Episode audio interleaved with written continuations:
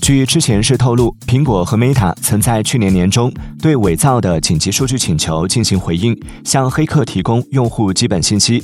上述知情人士称，通常情况下，此类请求会获得一份搜查令或由法官签署的传票，但紧急请求不需要法院命令。Snape 也曾收到来自同一群黑客的伪造法律请求，但不知其是否提供了数据。作为回应，苹果表示需参照公司的法律指引。Meta 发言人表示。将阻止已知的被盗账户发出请求，并与执法部门合作，对涉及可疑欺诈性请求的事件作出回应。